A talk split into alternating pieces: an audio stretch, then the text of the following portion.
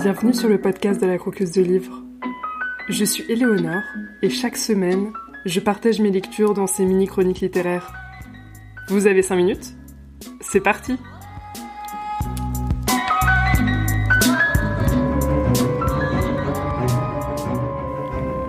La totalité du mobilier de la petite chambre, le lit, la commode, l'armoire, l'évier et le porte-manteau étaient entassés au centre de la pièce, comme si les meubles avaient été pris dans un maelstrom qui se serait ensuite évacué par le plancher.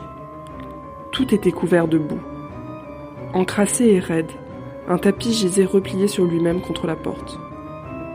Dans la pénombre, Oscar ne parvenait pas à distinguer sur le papier peint la trace laissée par l'eau à son niveau le plus haut. Le tapis remua. Oscar s'écarta vivement lorsque deux gros rats émergèrent de l'un de ses replis avant de filer vers la montagne de meubles au milieu de la chambre.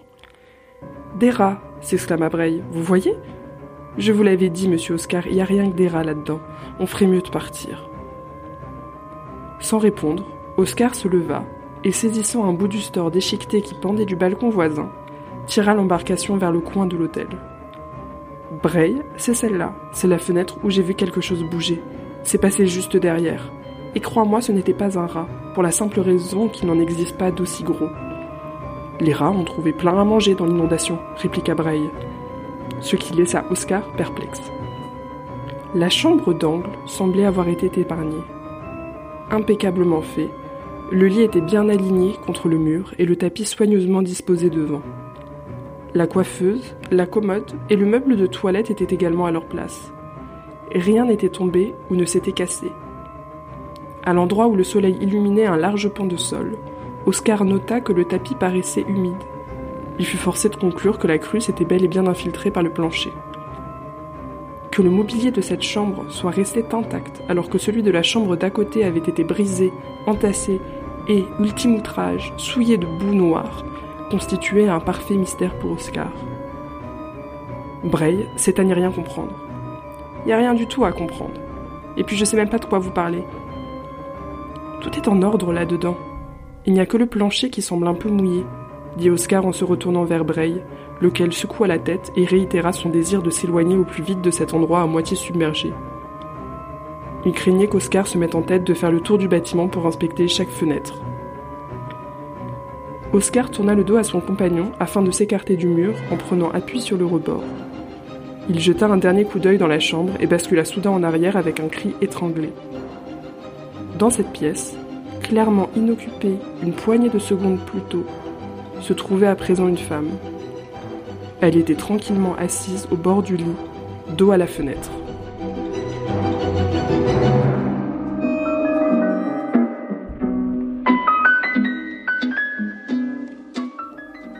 Aujourd'hui, le livre qu'on croque, c'est La Crue, le premier roman de la saga Blackwater de Michael McDonnell. La couverture brillante et le concept de roman feuilleton avaient déjà attiré mon regard, mais le partage d'une participante du club lecture m'a décidé à lire la saga. Si tu m'écoutes, merci Nina pour ton conseil.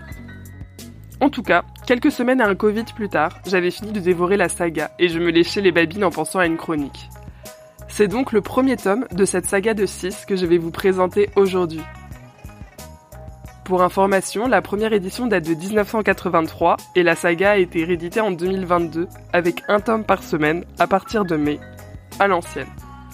C'est original comme concept.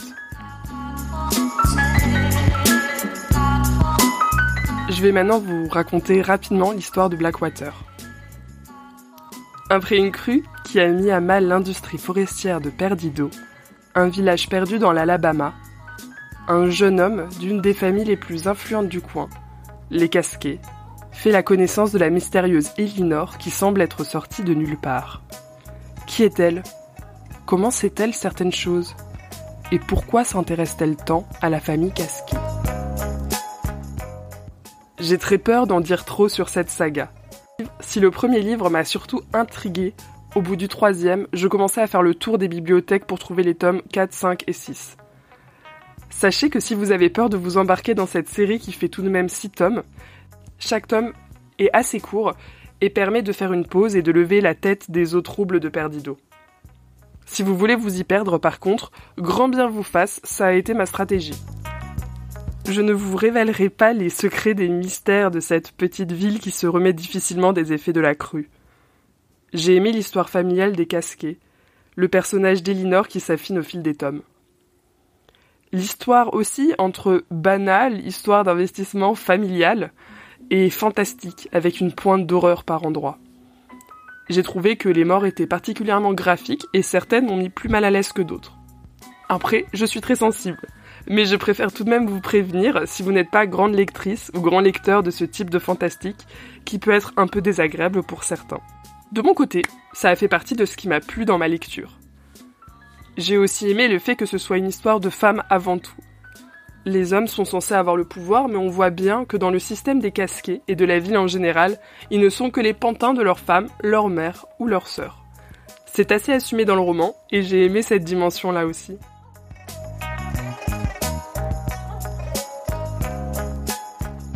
Je vous recommande ce livre si vous voulez plonger dans les eaux tourbillonnantes et dangereuses de la Blackwater avec des personnages ambigus. Ou si, tout simplement, vous voulez une lecture prenante et facile, quoique saupoudrée de fantastiques lugubres. Vous avez lu ce roman? Cette chronique vous a donné envie de le lire? N'hésitez pas à me donner votre avis sur cet épisode et le podcast en général. Je suis joignable par mail à lacroqueusedelivre.org sur Instagram, at la croqueuse de livres podcast, tout attaché, et vos retours me sont toujours précieux. À très vite pour découvrir un livre à croquer ou à dévorer.